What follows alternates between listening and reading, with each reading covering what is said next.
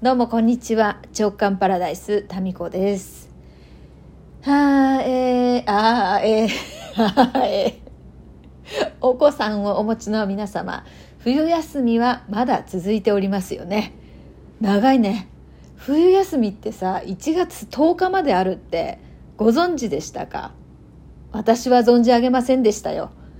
ええー、もうねなんか予定を入れちゃってたんですねもう。本当に。冬休みもうこれぐらいで終わるだろうっていうのがなんか66日とか7日にはもう学校始まってる感じでいたんですけど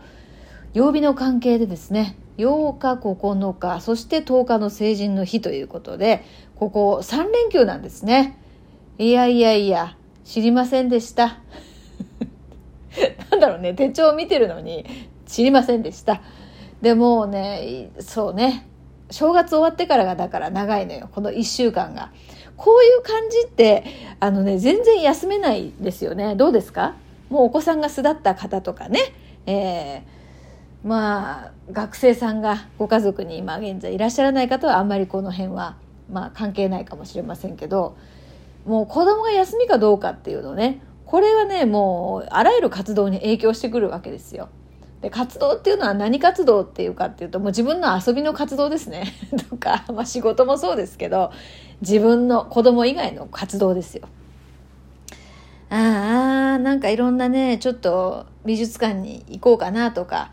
年末年始頑張った自分一人で温泉行こうかなとか思ってたんですけどまあいいんですよ子供たちと行っても。いいんですけど、まあ、お兄ちゃんはもうね一緒に入らないって中学生なんでねもう当然ですかね。言いますし下の子はですねもう小学校3年生であの女風呂にもう入れないんですよね。身長のことでねもうある程度大きくなったらそれはねもう一緒に入れませんから家族風呂があるところに限られる、まあ、それでもいいんですけど家族風呂がなかなか空いていないということでちょっともうね子供たちと温泉行くっていうのはもう面倒くさくなっちゃうんですよね。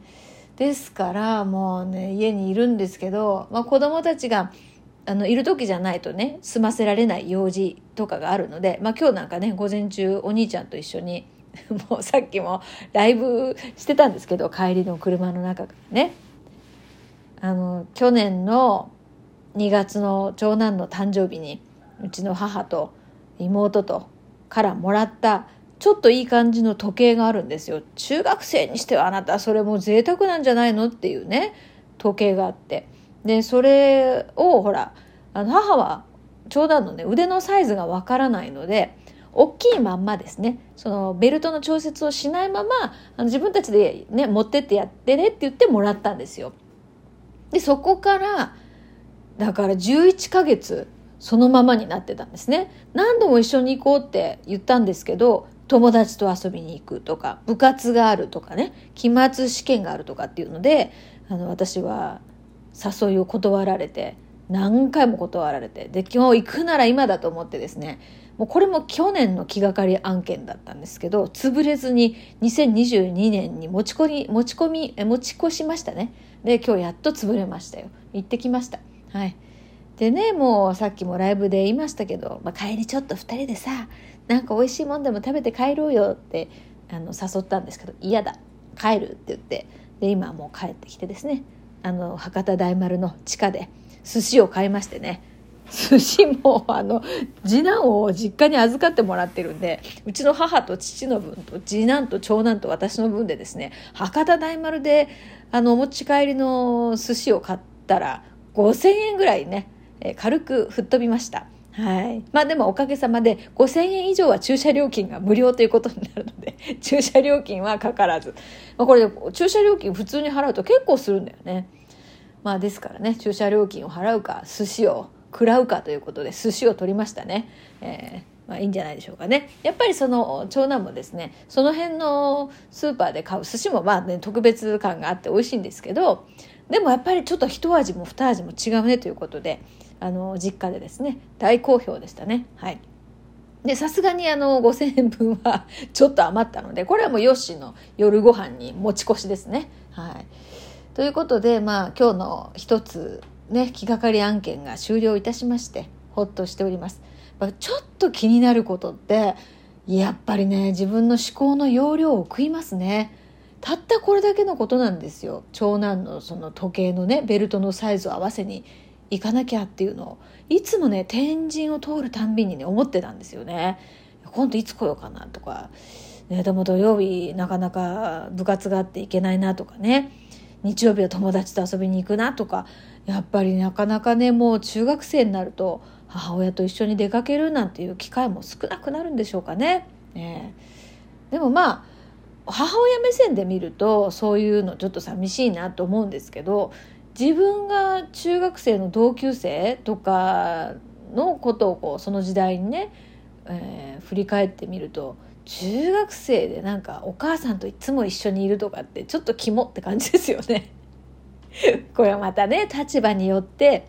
まあいろいろ変わるもんでね人間っていうのは勝手なもんですよね。だから息子にはいくつになってもなんかお母さんお母さんって言ってもらいたい自分っていうのもいますよね皆さんどうですか？自立してほしいなんて思いながらもでもちょっとこう甘えてもらいたいとか甘えるっていうこうことによってなんとなく母親の特別なポジションをこういつまでも維持しておきたいっていうね なんか執着。何なんですかね、まあ、それありますよね。うん、ででも息子にはそういうふうにちょっとねお母さんお母さんに甘えてほしいと思うくせにもし夫がですよあの母親にねべったりべったりというかまあそのお母さんお母さんってあまりにも言うといやいやいやいやって思いますよね、うん、だからまあ立場によって変わるという、えー、そういう勝手なもんだなっていう自分をまた見つけましたね、えー、いいんじゃないですか、まあ、そそういうもんですよ、うん、そしてえー、何ですかね。もうまあだからねやることはやりたいことはあるんですけど私はやっぱり容量が悪いっていうかですね何か一つのことをやっている時に途中でなんかね別の用事が入ってくるのを非常に嫌うんですね。みんなそんなもんかな。集中力が途中でね切れるのがものすごく嫌なんですよ。だから一つのことをねやる時にはまとまった時間それだけに集中したいんですよ。もう食事作るのも嫌だし家事するのも嫌だしっていうそういう一面があってですね。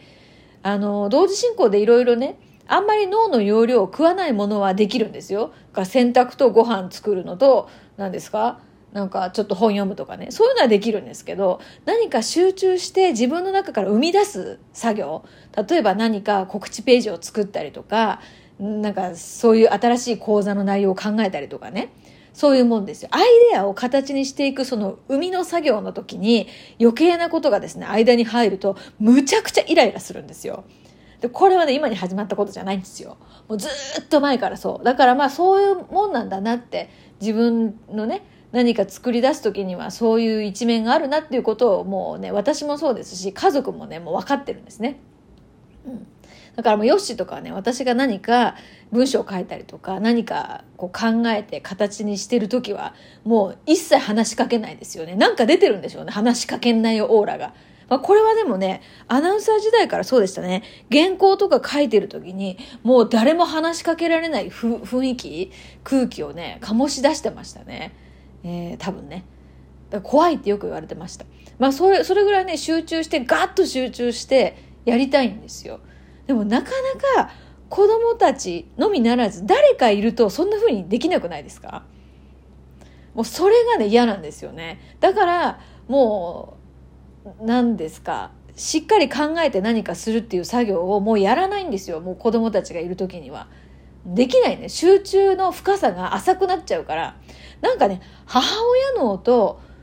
何かこうつく作り出す時の脳って全く違う部分が動いてる気がするんですよね。うん、だからもう途中でお母さんお腹すいたとかなんかねあれどこにあるのとかいろいろ言われるともうなんか集中力が途切れてしまう。だから例えて言うならね、うんと、海水のすごく深いところに潜ってでそこにある何かですね。帰ってきましたよ次男が。何かを取りに行っている行こうとしているのに途中で、えー、浅瀬に戻ってきてって言われてるみたいなもの。でその深い集中と浅いところの、えー、行き来をするっていうことにものすごい消耗しちゃうんですよ。ダイビングもそうですよね。あれ、潜って上がって、潜って上がってって何回も何回も繰り返せないですよね、確か。うん、この肺の、何ですか、機能的に。その圧の、水圧の関係で、その深く潜ったり浅く行ったりを繰り返すってことが負担になるでしょう。なんかそれと同じ感覚なんですよね。集中でガーって深く潜ったら、もうその深く潜ったところにしばらくとどまりたいんですよ。そうじゃないと何かね、できないんですよね。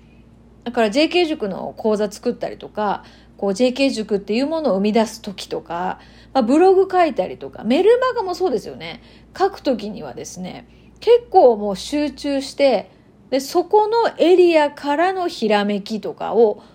拾ってくる感じなんですよ。自分の中にある。うん。その作業がね、やっぱね、誰かがいるともうできないんですよね。で、唯一ね、気にならないのはヨシなんですよ。植物的な感じで。まあ、そういう点でいくと、やっぱりね、パートナーとしては、すごくベストなね、うんと男性なのかなって思いますね。全く気にならないんですよ。存在が。うん。だからそこがストレスになったりもするんだけど、逆にね。あなんか存在感がなさすぎて物足りねえとか思うんだけど、でもトータル的にいくと、もういて気にならない人が本当に助かりますね。なんか考え事とかしてる時にね。うん。もう視野に入ってないです。いるけど視野に入ってないっていう。この状態が非常に心地ようございますよ。だからまあ自分勝手なんです。はい。ひとまとめに言いますと。だから何か、そうですね。生み出す作業、考えて言語化するとかは、もうあれです。1月、もうだから、学校始まってからです。はい。もう考えませんもん私は。考えない人になっております今。もう。効率悪すぎるんで。ということで冬休みもうちょいですが頑張りましょう。